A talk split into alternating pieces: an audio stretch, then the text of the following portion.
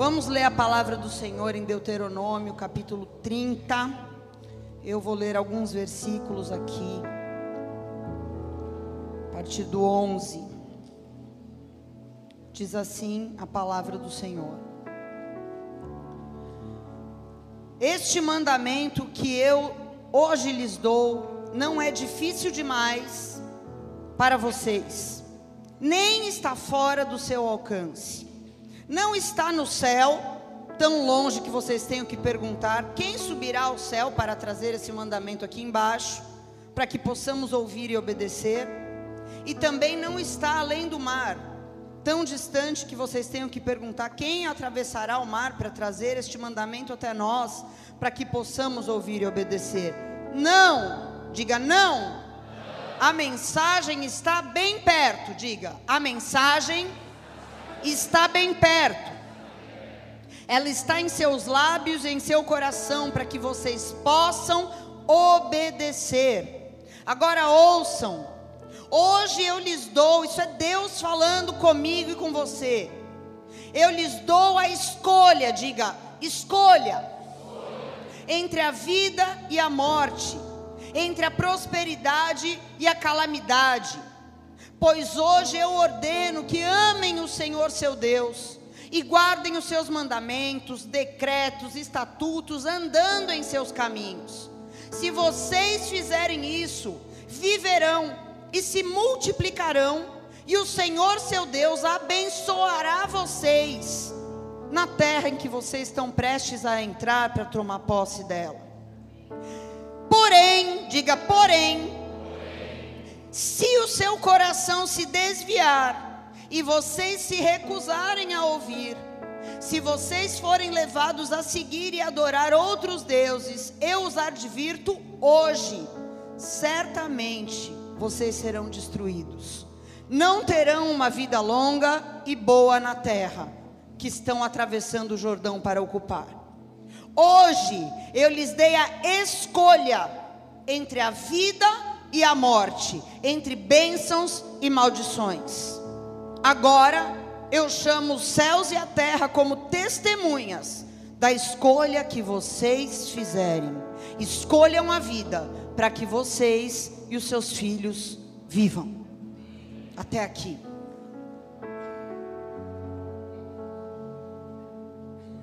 Esse texto é um texto que, depois do povo sair do Egito, que simboliza o resgate, a libertação, a salvação de um povo que estava na mão do inimigo. Quando eles estão prestes a tomar posse de uma promessa de Deus, Moisés para tudo, ele para, para, para, eu tenho algo para dizer. Ele diz isso aqui. Antes de entrar, eu preciso dizer isso aqui para vocês. Isso para nós significa o mesmo. Você vivia uma vida escravo do pecado, Jesus te encontrou, te resgatou, te tirou da mão do inimigo e colocou sobre você promessas. Mas antes de herdar as promessas que Deus tem para a tua vida, Deus quer falar isso aqui com você, amém? E Ele diz: a palavra que vocês têm aprendido nas Escrituras, na Bíblia, não é difícil demais, não é impossível de cumprir. Não faria o menor sentido. Deus dá para nós leis, princípios, mandamentos que fosse impossível de, de cumprir, de obedecer. Sim ou não? E Ele está dizendo isso. A palavra de Deus, ela vem para quê? Ela vem para te instruir através da palavra, porque aqui entre nós, Antes de conhecer a palavra de Deus, a gente é tão sem noção que a gente chama o bem de mal e o mal de bem. A gente acha o máximo coisas que depois, ao ler a palavra, a gente descobre que são abominações para Deus, que são grotescas, que ferem a santidade de Deus, que acabam destruindo a nossa vida, os nossos relacionamentos, tudo. Mas até então a gente achava que era coisa boa, normal, legal, sim ou não? E aí a palavra de Deus vem para nos instruir, para nos dar a conhecer, para nos dar a noção, sob uma outra perspectiva agora, porque é Deus falando conosco, o que, que é bom, o que, que é mal, o que, que é morte, o que, que é vida. E ele diz aqui: se nós guardarmos os princípios que estão na palavra de Deus, nós vamos viver uma vida boa e longa e vamos ser abençoados. Nós vamos ter o favor de Deus. Eu já vou explicar o que, que é isso. Mas também, se nós nos desviarmos, ah, não quero ouvir, isso aí eu não quero saber, ah, isso aí não é para mim, isso aí eu não concordo. Se nós nos desviarmos de ouvir as palavras de Deus, nós vamos morrer e vamos gerar maldição, que eu também vou explicar nessa noite o que, que é. Então aqui Moisés está falando, ele diz: hoje eu estou colocando isso aqui diante de vocês. E esse hoje é todo santo dia. Deus coloca diante de nós, diante das nossas vidas, bênção e maldição. E eu tenho que escolher todo santo dia entre a vida e a morte, entre a bênção e a maldição, entre a calamidade e a prosperidade, porque as minhas escolhas vão determinar o que eu vou viver. Tudo bem? Amém? É a nossa escolha que vai, a minha escolha hoje vai definir o que eu vou viver amanhã e vai definir o que eu vou viver daqui a 10 anos. E aqui ele diz também: não é só você, a sua escolha vai determinar o que você e os seus filhos, os seus descendentes vão viver. E isso está lá, eu não vou ler, é, é uma palavra hoje um pouco mais densa. Então, alguns textos bíblicos eu só vou citar e você quero deixar de lição para você ler em casa. Em Êxodo 34, versículo 7, a Bíblia diz que as nossas escolhas e as consequências das nossas escolhas não dizem respeito apenas às nossas vidas, mas aos nossos filhos e até netos e até bisnetos. Então, nós precisamos entender a responsabilidade das nossas escolhas, o que nós estamos gerando. Se estamos gerando bênção ou se estamos gerando maldição para nós e para os nossos. Amém? A primeira coisa que eu queria colocar aqui hoje como um fundamento é a diferença entre salvação e libertação. Salvação é para o céu. Salvação é sobre vida eterna, é sobre depois que você morrer, para onde você vai. E a salvação, ela só depende da minha fé em Jesus só depende de eu crer na substituição, de que eu tinha que estar naquela cruz. E Jesus foi no meu lugar. E ele pagou um preço que eu não tinha a menor condição de pagar, para que eu tivesse acesso aberto ao Pai Celestial. Jesus me reconciliou com o Pai. E se eu creio nessa verdade espiritual, eu sou salvo. Salvação é para o céu. Amém? Libertação não libertação é para a nossa vida aqui na terra, é para eu viver com Cristo bem e agora. Então quer dizer, pastora, que eu posso ser salvo e ainda ter na minha vida uma série de situações que me impedem de avançar em diversas áreas? Que, que vocês acham? Sim ou não? Sim. Por quê? Nós precisamos entender, e eu vou falar muito, bater muito nessa tecla que existem leis que regem o mundo espiritual, gente. Assim como existem leis que regem a cidade de Santos, assim como tem leis estaduais que regem o estado de São Paulo, assim como tem leis que regem as nações da terra, existem leis espirituais. E o que, que acontece quando um cidadão quebra uma lei? Alguma consequência negativa é produzida, sim ou não? Pode ser uma consequência um pouco mais leve, dependendo da lei que você quebrou, pode ser uma consequência mais grave. Pode ser uma multa e pode ser uma prisão perpétua, dependendo do lugar. Sim ou não? Assim acontece com as nossas vidas no sentido espiritual, e é por isso que é tão importante a gente entender o que a Bíblia diz sobre bênção e maldição. Se eu perguntar, vou começar falando sobre bênção, vou começar pelo bom, depois eu vou. Se eu perguntar, quantos querem a bênção? Nossa, só isso. Quantos querem a bênção? Agora, se eu perguntar, qual é o conceito bíblico de bênção? Oh, ninguém levanta a mão, então quer dizer que eu estou querendo uma coisa que eu não sei o que é. E quando eu quero uma coisa que eu não sei o que é, então eu estou crendo numa superstição. Eu preciso ter fundamento bíblico para querer uma coisa. Eu não posso falar que eu quero só porque eu acho que é bom. Nós precisamos querer a bênção, mas nós precisamos compreender o que é a bênção. A bênção vem de uma palavrinha hebraica chamada barak. Diga barak. Sabe o que significa essa palavra? Barak significa se ajoelhar, se submeter, honrar alguém superior a mim.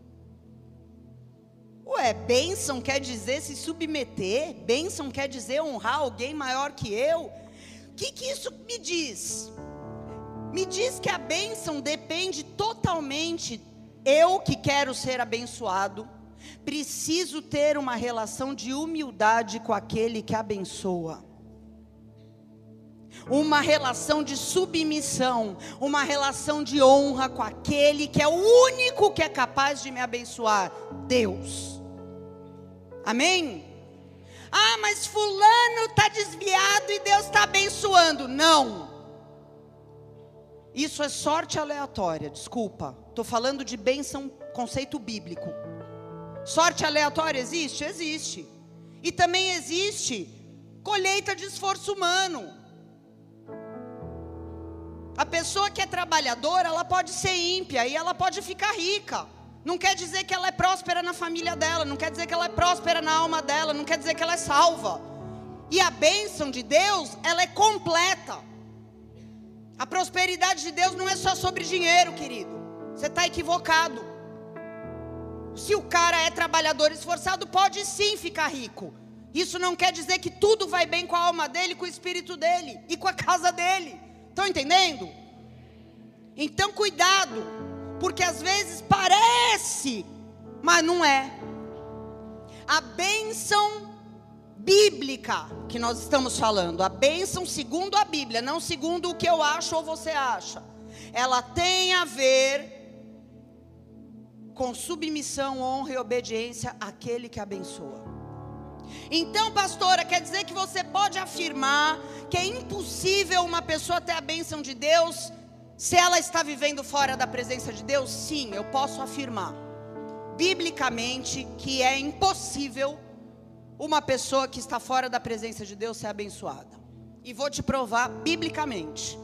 Deuteronômio 28, 1. Se você ouvir atentamente a voz do Senhor teu Deus, tendo cuidado de guardar os seus mandamentos que hoje te ordeno, o Senhor teu Deus te exaltará Versículo 2: E todas essas bênçãos virão sobre ti e te alcançarão, se ouvires a voz do Senhor teu Deus. Então diga: se eu ouvir, se eu ouvir e guardar, então as bênçãos virão sobre mim e me alcançarão. Então quer dizer, pastora, que a obediência sempre vem antes da bênção que vem de Deus. Sim. Então quer dizer que é inútil eu correr atrás da bênção? Sim, porque aqui ele diz: se você obedecer, você não precisa, a bênção vem atrás de você. É inútil você correr atrás da bênção. Qual tem que ser o meu foco então, pastora? Obediência, honra, submissão a Deus. Esse é o teu foco, não é a bênção. Foca na coisa certa, que a bênção virá sobre ti e te alcançará. Ah, isso é Velho Testamento. Vamos para o Novo. Mateus 6,33, palavras em vermelho, Jesus falando.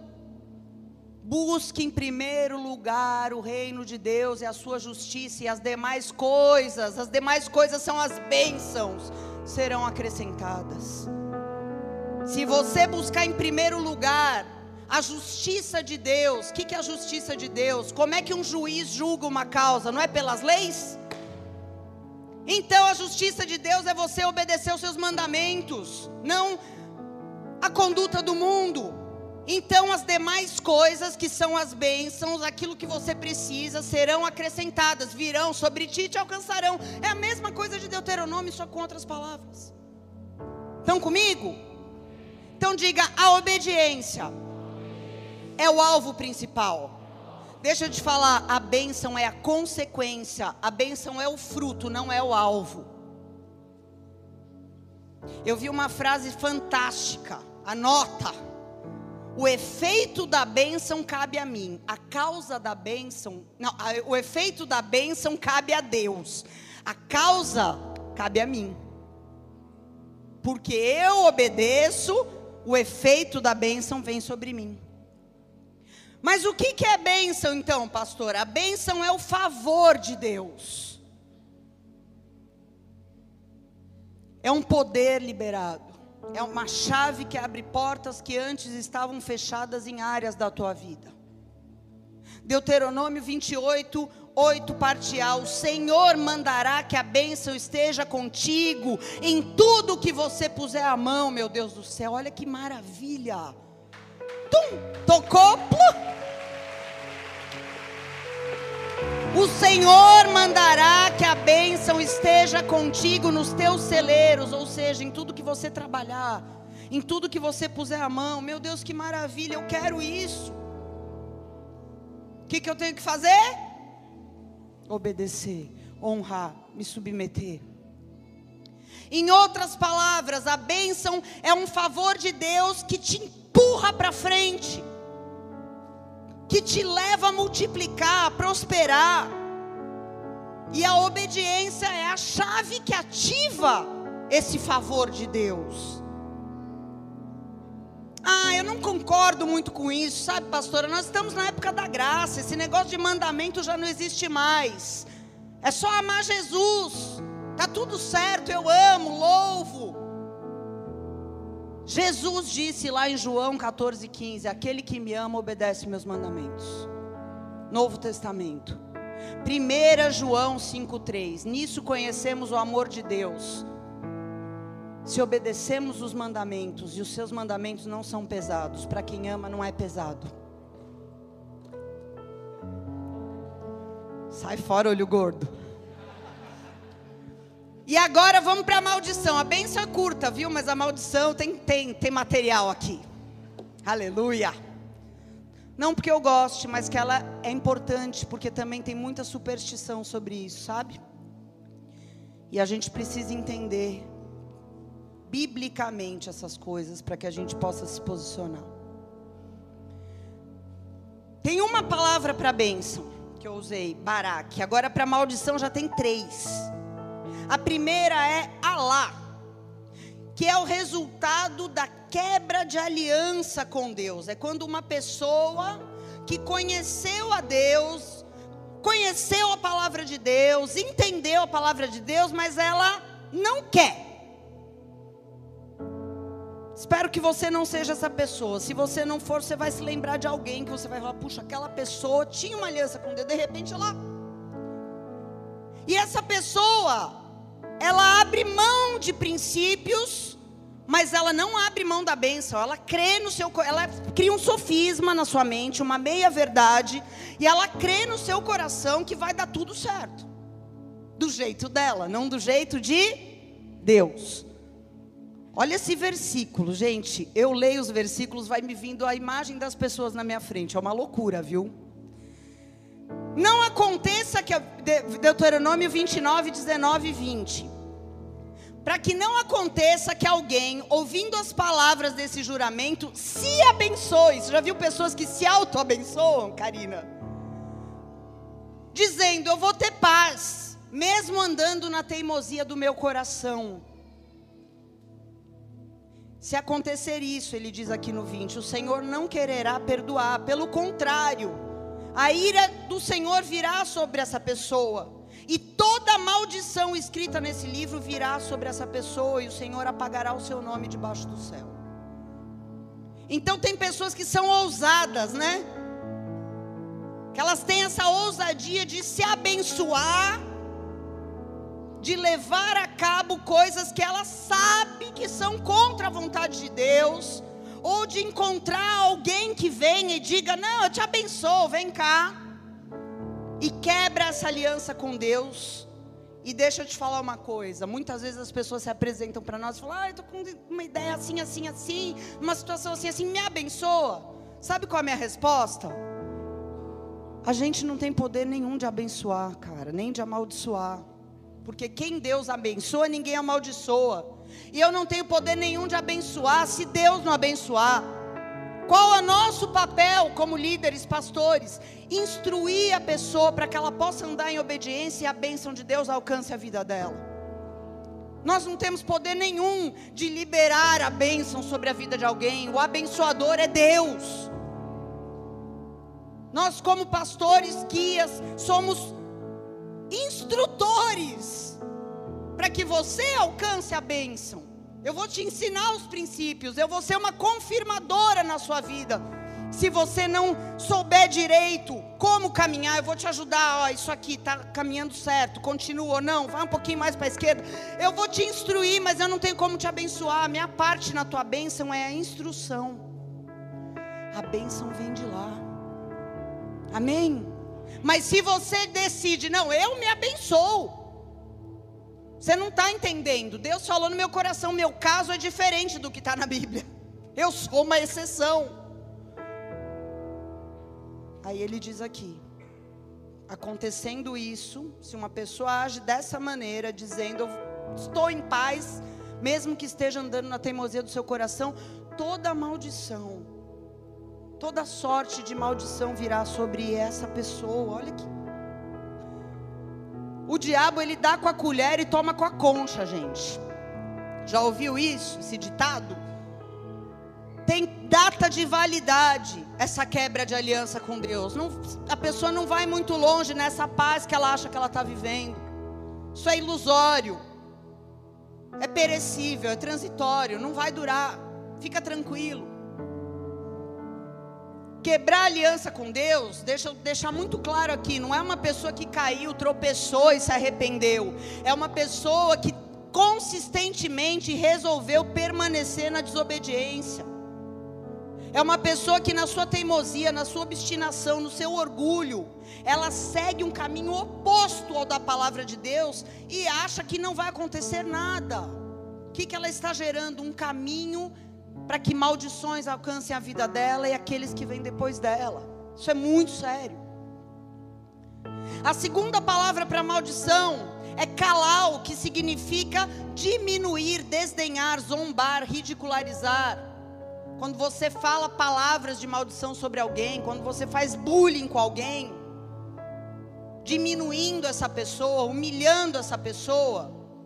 O que, que a Bíblia diz sobre essa maldição, esse tipo de maldição. Provérbios 26, 2, parte B diz que a maldição sem causa não tem onde pousar. Ok? A, B, a maldição sem causa não prospera, ela não tem efeito. Ai, Fulano me amaldiçoou, rogou uma praga contra mim. Só tem efeito se você estiver na desobediência, se você estiver andando fora da palavra de Deus. Porque Deus não tem compromisso com pessoas, Deus tem compromisso com a palavra. Deus, ele não tem compromisso comigo, ele tem compromisso com a palavra. E quando eu estou debaixo da palavra, eu estou coberta. Mas se eu sair da palavra, a maldição encontra pouso. Prospera. Estão entendendo? Ah, mas eu sou evangélico, querido. Você pode ser o que você quiser. Se você estiver fora da palavra, pega.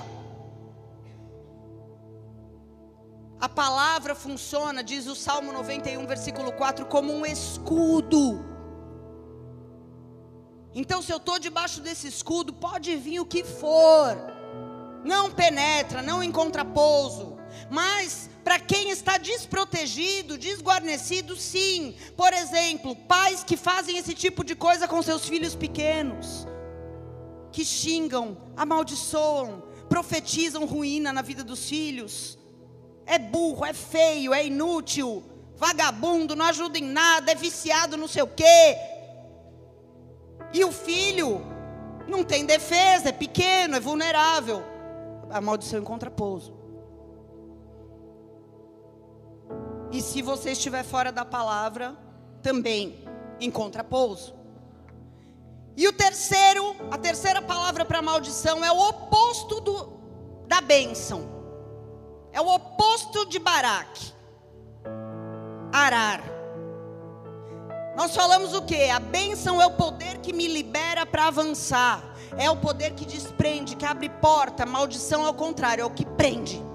É o que retém. É o que cerca. É o que paralisa a vida da pessoa. E o aviso das consequências da maldição, dos impedimentos e todas as áreas. Eu amo Deus porque Ele é muito justo e muito honesto, cara. Tá tudo escrito tintim por tintim na palavra. Não tem como você falar, ah, eu não sei o que eu fiz e eu não sei porque isso me aconteceu. Vai para a palavra que você vai descobrir. Você vai descobrir. E quando você descobrir, você tem a chance de se consertar. Porque Deus é misericordioso. Mas está tudo lá. O que, que vai acontecer que nós lemos se a pessoa não ouvir, se a pessoa desviar os ouvidos da palavra de Deus e decidir permanecer nos seus maus caminhos? Deuteronômio 28, eu vou ler só alguns versículos que é muito grande, depois você lê em casa o capítulo. Versículo 20: O Senhor mandará, diga o Senhor mandará sobre ti a maldição, a derrota e o desapontamento em tudo que você puser a mão para fazer. Meu Deus do céu, imagina. Maldição, derrota e frustração em tudo que a pessoa tentar fazer. Ou seja, em todas as áreas. Versículo 23: O céu sobre a tua cabeça será de bronze, e a terra debaixo do seu pé será de ferro. Ou seja, você semeia e não colhe. Versículo 25: Você será ferido diante dos teus inimigos. Versículo 28: O Senhor te ferirá com loucura, cegueira e pasmo de coração. Gente, o negócio é sério. Agora, quem que faz isso é o diabo? Quem que faz isso? Porque Deus é justo. Deus é bom, Deus é bom, mas Deus é justo. Deus é amor, Deus é amor, mas Deus é justo. Por que tudo isso, pastora? Porque houve uma quebra persistente de princípios. Nós precisamos entender a origem. Por que, que a maldição começa na vida de uma pessoa? Por que, que a maldição fica numa família de geração em geração, pulando de mãe para filha, para neta, para meu Deus do céu, a maldição não tem origem no ocultismo, a maldição não vem do diabo. A base para você ter uma vida livre em Cristo é você conhecer a verdade da palavra. João 8,32: Conhecereis a verdade, a verdade vos libertará. Eu não posso ter superstição, eu não posso andar nos meus achismos de antigamente. A gente muitas vezes vem de uma cultura de superstição. Eu era daquele tipo que lia horóscopo quase todo dia, na Folha de São Paulo ainda. Meu Deus! Tem misericórdia, Senhor. Não podia ver um tarô. Ai, lê para mim. Não podia ver búzios, joga. Tudo. Então, muita superstição. A gente tem que deixar, não podemos trazer essa superstição para a nossa caminhada cristã. Temos que conhecer a verdade, a verdade é a Bíblia. O que, que a Bíblia fala sobre isso? Porque o primeiro passo para eu ser liberto é eu sair da ignorância. Amém? Maldição é uma palavra bíblica. E quem envia a maldição, como nós acabamos de ler, não sou eu que estou falando, não é o diabo, é Deus. E eu vou te falar uma coisa. É muito ruim falar dessa palavra, porque ninguém gosta de ouvir sobre maldição. A gente só quer ouvir sobre bênção. Mas eu preciso te ensinar sobre maldição, porque essa palavra aparece mais de 200 vezes na Bíblia. Então vamos combinar que é uma palavra importante? Que a gente tem que dar atenção? Se Deus colocou ela 200 vezes, é porque alguma coisa Ele quer ensinar para nós? Amém? Então, nós já entendemos até aqui que a maldição ela acontece quando nós quebramos um princípio espiritual, sim ou não? Diga comigo, princípio é diferente de conselho. Conselho você obedece se você quiser, opcional. Princípio, lei espiritual, não. Lei espiritual, mandamento bíblico, princípio do reino de Deus. Se você quebrar, tem consequência. Não é opcional. Segunda coisa que nós vamos quebrar superstição hoje. 99% das vezes que a palavra maldição aparece na Bíblia, ela não está relacionada com os ímpios, está relacionada com o povo de Deus. Ai, eu achei que era para os incrédulos. Achou errado, filhota. É para mim e para você. Povo de Deus. Por quê, pastora? A maldição, ela é um mecanismo que denuncia desordens na nossa vida, desordens na nossa família, desordens na nossa nação. É um mecanismo que tem um papel fundamental. Eu costumo dizer que a maldição, ela está para o espírito, assim como a dor está para o nosso corpo físico. Por quê? A dor é boa? É boa? A dor é ruim. Mas a dor tem um papel, ela vai denunciar que alguma coisa está em desordem. Se você não sentisse dor, você ia morrer nas primeiras enfermidades da tua vida, mas porque você sente dor e você chora, alguém te leva no médico ou você vai no médico, você descobre a desordem e corrige a desordem e se submete ao tratamento, sim ou não? É a mesma coisa com a maldição. A dor só é útil porque ela é ruim, porque se ela fosse boa, você não ia procurar ajuda e você ia morrer. As doenças mais perigosas são as doenças silenciosas. E a maldição, ela tem esse papel, denunciar uma desordem. E o tratamento da doença é gostoso? Também não é gostoso, mas conduz à restauração quando você se submete ao tratamento, porque a maioria das pessoas, mesmo quando detectam a desordem, não querem o tratamento. Então, querido, eu creio que se você está aqui hoje é porque o Senhor quer que você possa fazer essa reflexão, se há áreas desordenadas nas suas vidas, para que você possa tomar as devidas providências porque a maldição, ela não vem da parte de Deus para destruir, ela vem para corrigir a rota, ela vem para ajustar, ela vem para nos alertar. Só se você ignorar isso e não corrigir, aí sim, ela pode levar à destruição. Mas eu quero te falar uma outra coisa e quebrar também uma superstição no nosso meio, porque tem muito cristão que carrega aquele conceito de karma. Alguém já ouviu falar de karma? Karma, sina, o que você quiser chamar. Que é o que? Ai, fulano é assim, né? Não tem jeito. Coitado, nasceu para ser fracassado. Mentira. Nasceu, nunca deu certo com ninguém essa daí, viu? Não tem jeito. Mentira. Mentira.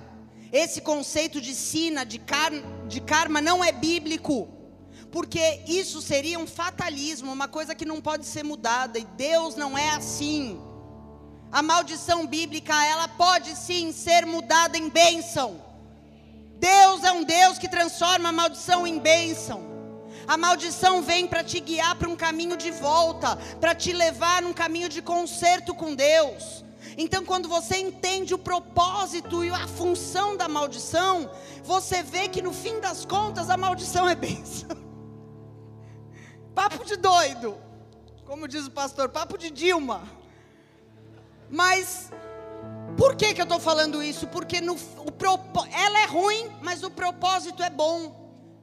E se você souber o que fazer quando detectar a maldição e se posicionar e receber a cura, você vai ver que cooperou para o teu bem, porque te trouxe de volta para o centro da vontade de Deus.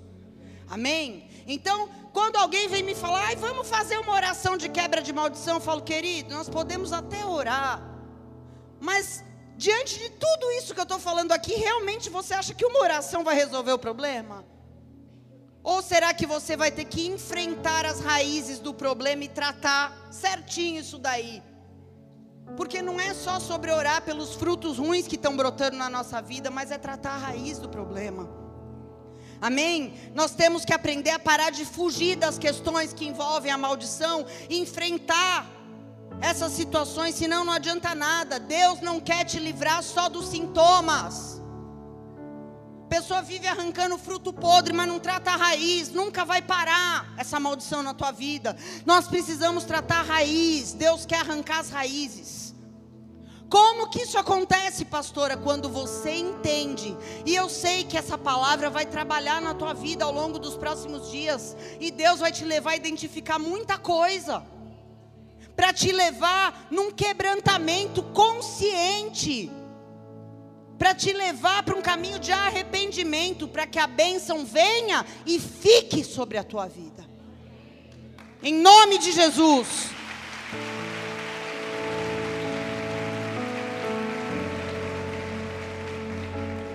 Pastora, mas não fui eu que. Eu, eu, tô, eu tô entendendo, eu tô até reconhecendo algumas maldições, mas não fui eu que gerei. Mas deixa eu te falar uma coisa. Você pode intercessoriamente pedir perdão a Deus pelas pessoas que geraram a maldição que chegou em você. Muitas maldições que chegaram na minha vida também não fui eu que gerei. Mas quando eu me converti, me dei conta de tudo isso que eu estou compartilhando com vocês. Eu comecei a me arrepender pelos meus antepassados. Eu entrei numa intercessão, num quebrantamento, porque eu, eu não gerei, mas eu acabei vivendo aquilo. E se eu não me arrependesse, sabe o que aconteceu? Eu ia passar para esses dois meus filhos aí. Alguém precisa quebrar essa corrente maldita. E vai ser você. Porque é com você que Deus está falando. Então, quando você entende, identifica a maldição, entre em arrependimento, seja você que gerou, seja alguém que gerou, não importa. Não é sobre quem é o culpado, é sobre eu quero resolver o problema. Eu quero me posicionar na verdade. Então eu começo a ver mudança. Muitas vezes o caminho de purificar nossas vidas vai envolver sofrimento, vai envolver renúncias, vai envolver mudanças bruscas, vai envolver confrontos, dor. Mas eu quero te dizer, o fim das coisas é melhor do que o começo. Se Deus te mostrar um caminho de arrependimento, trilhe esse caminho. E não confunda maldição com provação, porque todo crente passa provação, mas a provação ela é momentânea. É uma fase que te leva para o crescimento, que termina bem quando você está andando em obediência. A maldição não, ela é cíclica, ela é repetitiva, ela trava a tua vida, ela não deixa você avançar, você fica andando em círculos. É necessário quebrar esse ciclo, amém? E Deus vai nos corrigir sempre que for necessário. Por quê? Porque Deus é Pai. Hebreus 12,6 diz: O Senhor corrige aquele que ama, o Senhor açoita, Ele dá com a vara em todo aquele que Ele recebe por filho, para disciplina, porque Deus vos trata como filhos. Qual é, pois, o filho a quem o Pai não corrija? Toda vez que nós quebramos leis espirituais, Deus nos corrige. Deus nos corrige. Não adianta você querer testar para ver. É como a lei da gravidade, né? Eu sempre gosto de brincar com a lei da gravidade. Pega um babaca, sobe lá, bota a capa do Superman, sobe no 25 andar, eu vou quebrar a lei da gravidade. Se joga, puf, morre. Você quebrou a lei ou a lei te quebrou? Quem quebrou quem? São leis. Não adianta você querer dizer que você vai quebrar. Você não vai quebrar com as leis espirituais. É assim também. Amém? Não adianta você querer achar que você vai inovar porque você é o queridinho de Deus, a queridinha. Não! Nós temos que entender. Um exemplo de lei espiritual aqui que todo mundo conhece. Provérbios 16, 18. A soberba precede a destruição, e a altivez do espírito precede a queda. Tudo bem? Isso é uma lei espiritual. Então quer dizer que se eu vejo uma pessoa orgulhosa, altiva, soberba, eu não preciso ser um profeta para saber que daqui a pouco essa pessoa vai se dar mal. Eu não preciso ser profeta, por quê? Porque eu conheço a lei, e a lei diz isso: que a soberba precede a destruição. É uma lei espiritual, eu sei pela palavra. Deus não precisa me dar nenhum sonho, nenhuma visão, é uma lei. Estão entendendo? Amém? Deus é justo. E porque Deus é justo, todo ser humano tem que responder pelas suas escolhas pelas suas decisões, a forma como você decide tratar as pessoas, a forma como você decide que você vai lidar com seus olhares, a forma como de, que você decide que vai ser os seus negócios, as suas tratativas, a forma como você decide que você vai criar os seus filhos, a forma como você decide que você vai se relacionar em mentira ou em transparência com os outros. Você tem que responder pelas suas escolhas, porque Deus é justo. E nós passamos anos e anos, muitas vezes, na religiosidade ou na ignorância, porque eu vou te falar que a religiosidade é pior que a ignorância. A pior coisa é quando uma pessoa diz: Eu cresci na igreja, e você conversa com a pessoa e você entende que aquela pessoa nunca teve um encontro com Cristo, nunca viu o reino. Sempre foi uma vida de hipocrisia, de pecados ocultos de ser uma pessoa dentro da igreja, outra pessoa no clube, outra pessoa em casa, outra pessoa não sei aonde. Ou se você vivia na ignorância, não conhecia Deus, não conhecia a palavra de Deus, religiosidade e ignorância, você passa a vida quebrando leis espirituais e recebendo consequência, quebrando e recebendo, quebrando e recebendo, quebrando e recebendo. Por quê? Não é porque você ignora uma lei que ela deixa de ser lei.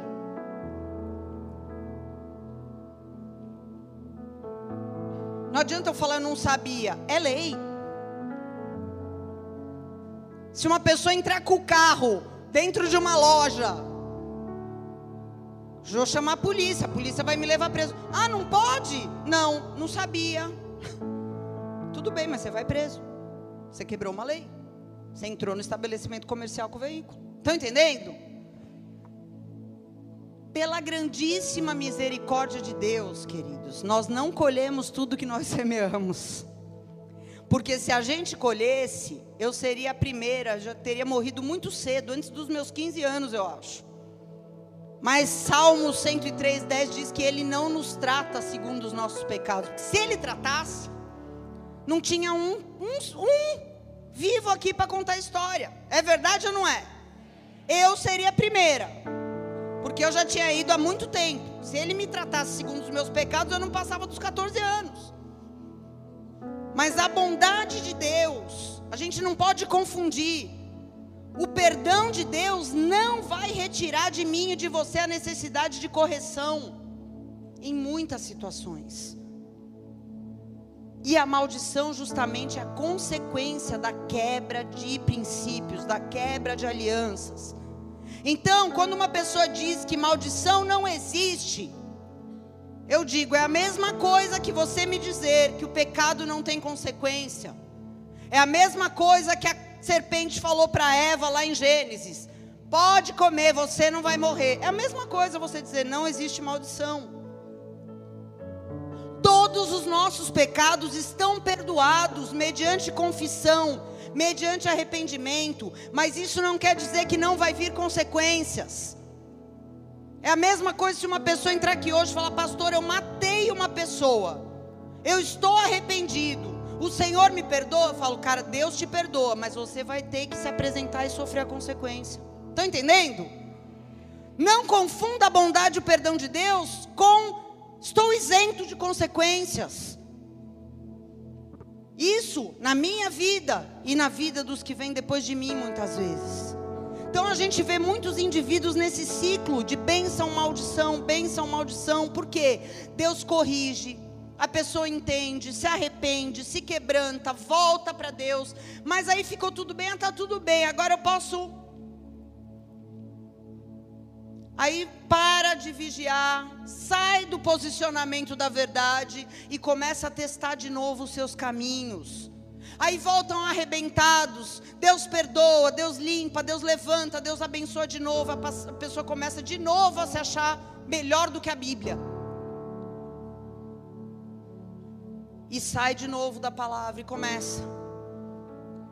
Qual que é o segredo então para quebrar qualquer ciclo de maldição? Para você quebrar e nunca mais voltar? Diga: amar a correção. A pessoa que ama a correção, ela consegue viver fora desse ciclo.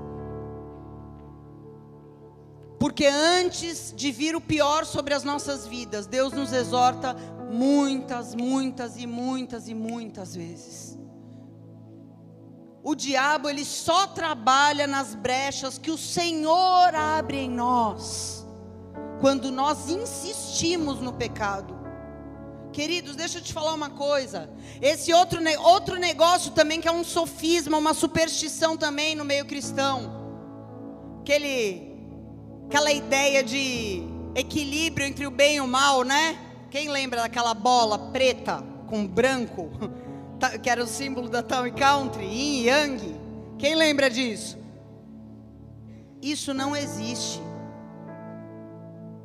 Não existe equilíbrio entre Deus e o diabo. Deus é muito maior. Não existe uma disputa de poder entre Deus e o diabo. Você não está entendendo? Isso não é bíblico. O diabo tem poder? Tem, mas não é todo poderoso, Deus é. Amém? O poder dele é limitado, o de Deus não.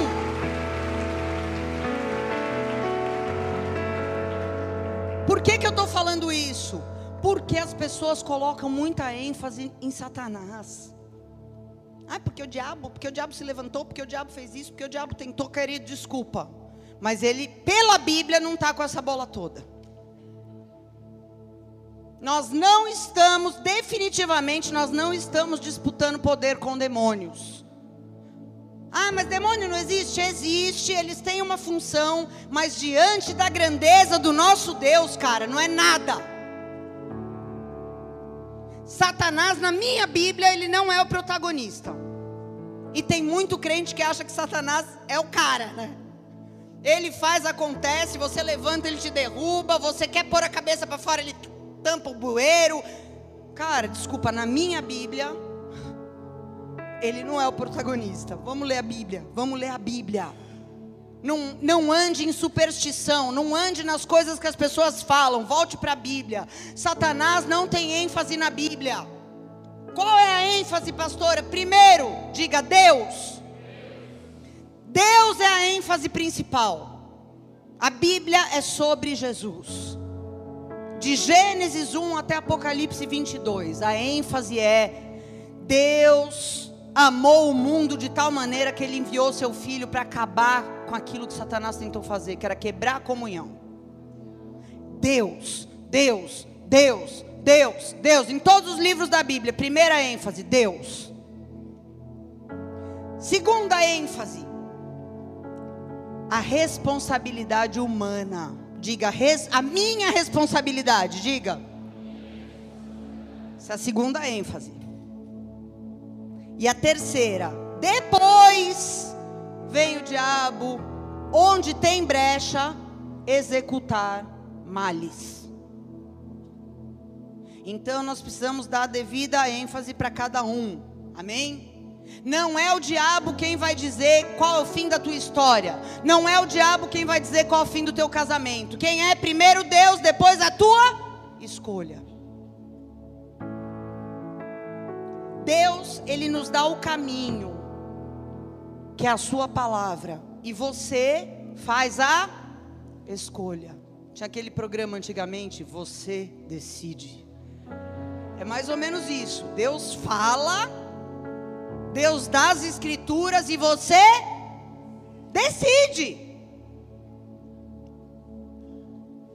1 Pedro 5,8 diz o quê? Que o diabo anda onde? Ao derre.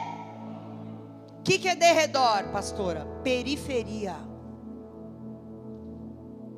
Quer dizer, ele só pode pegar quem não está no centro da vontade de Deus, quem está dando um rolê fora. Ele não tem poder para destruir uma pessoa que está andando em obediência. Gente, isso não é bíblico. Derredor é periferia. Ele anda ao derredor, ele não anda no centro da vontade de Deus. Ou seja, ele só pega quem sai do centro. Quem decide sair do centro. Como é que eu corrijo a minha vida então, pastora? Eu estou percebendo, você está falando, está vindo à minha memória áreas, situações que há anos eu vejo, e eu vejo igual na vida dos meus pais, eu me lembro dos meus avós, e eu vejo esse padrão se repetindo. Deixa eu te falar. Se a maldição é a falta do padrão de, de do favor de Deus, se é a ausência da presença de Deus, se é a ausência, falta da glória de Deus, então, o meu objetivo principal é me encher da presença de Deus, é me encher do Espírito Santo e não ficar preocupado com o diabo. Se preocupe com Deus. Se preocupe em buscar a Deus, se preocupe em orar, se preocupe em ler a palavra, se preocupe em entender a Bíblia para você não ficar pelos teus sentimentos achando coisas que não são. O seu objetivo é se encher, porque onde tem vácuo, Satanás entra. Não existe lugar vazio no mundo espiritual. O mundo espiritual não aceita vácuo. Ou você está cheio de Deus, ou você está cheio de demônio. É isso. Então, libertação não é uma oração para você mandar demônio embora. Libertação é você se encher do Espírito Santo para que Satanás volte e não encontre lugar que, que é isso, pastor? É corrigir os meus caminhos. É aceitar a correção de Deus, é me arrepender, não só com lágrimas, mas de todo o coração, fazendo um caminho de volta, como o filho pródigo fez. Ele bateu no peito, ele não se fez de vítima. Ele falou: Eu pequei contra o céu e contra o Senhor. Hoje em dia as pessoas estão indo por um caminho de vitimização, que é o quê? Eu não assumo nada, eu terceirizo a culpa. Ah, eu, fi, eu pequei, mas é porque ela me fez tal coisa, é porque fulano me não sei o quê. Isso não é arrependimento. Eu preciso corrigir os meus caminhos, aceitar a correção de Deus e me arrepender de todo o coração.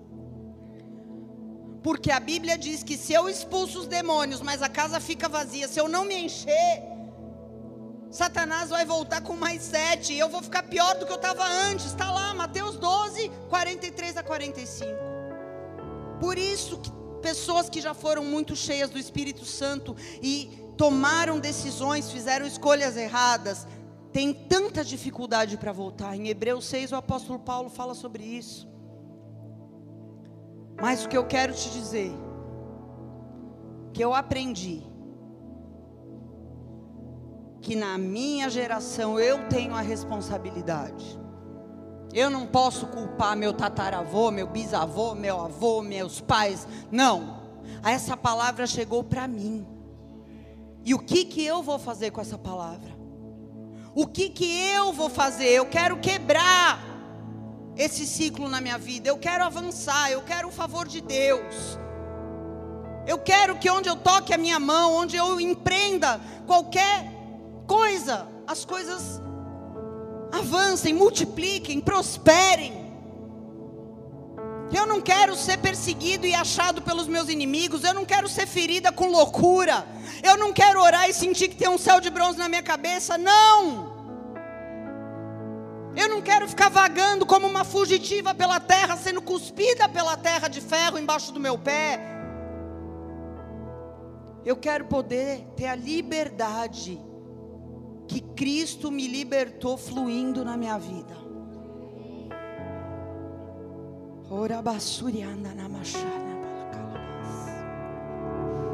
Feche teus olhos aí no teu lugar. Aleluia.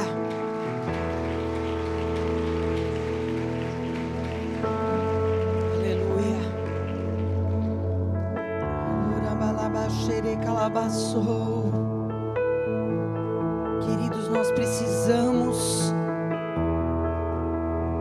receber a palavra do Senhor nessa hora. Isso vai muito além de você. Entenda, isso vai muito além de você. Não é só sobre você, não é só sobre mim. Isso vai muito além de nós. Quando alguém entende isso e quebra esse ciclo, o mesmo Deus que diz que a maldição visita filhos, netos e bisnetos, diz que faz misericórdia a milhares de gerações daqueles que o amam. Tem um efeito multiplicador muito forte. Não importa se você é filho, não importa se você é pai, não importa se você é avô, não importa quem você é dentro desse ciclo. O que importa é que a palavra de Deus chegou até você. E você tem a oportunidade, você tem a oportunidade de quebrar cadeias.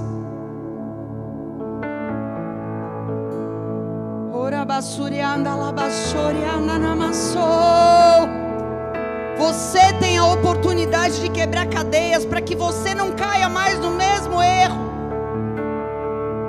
seus pais, para que os seus filhos não caiam nos seus erros. Mas para isso é preciso amar a correção. E se tem uma coisa que nós temos dificuldade é de ser corrigidos, porque o orgulho é muito forte. Mas eu creio que Deus está levantando uma geração de filhos legítimos. Orebaçu de cantarabaçais, de filhos que aceitam a correção do seu Pai Celestial. De filhos que têm o mesmo coração de Jesus, que se esvaziou, que se humilhou.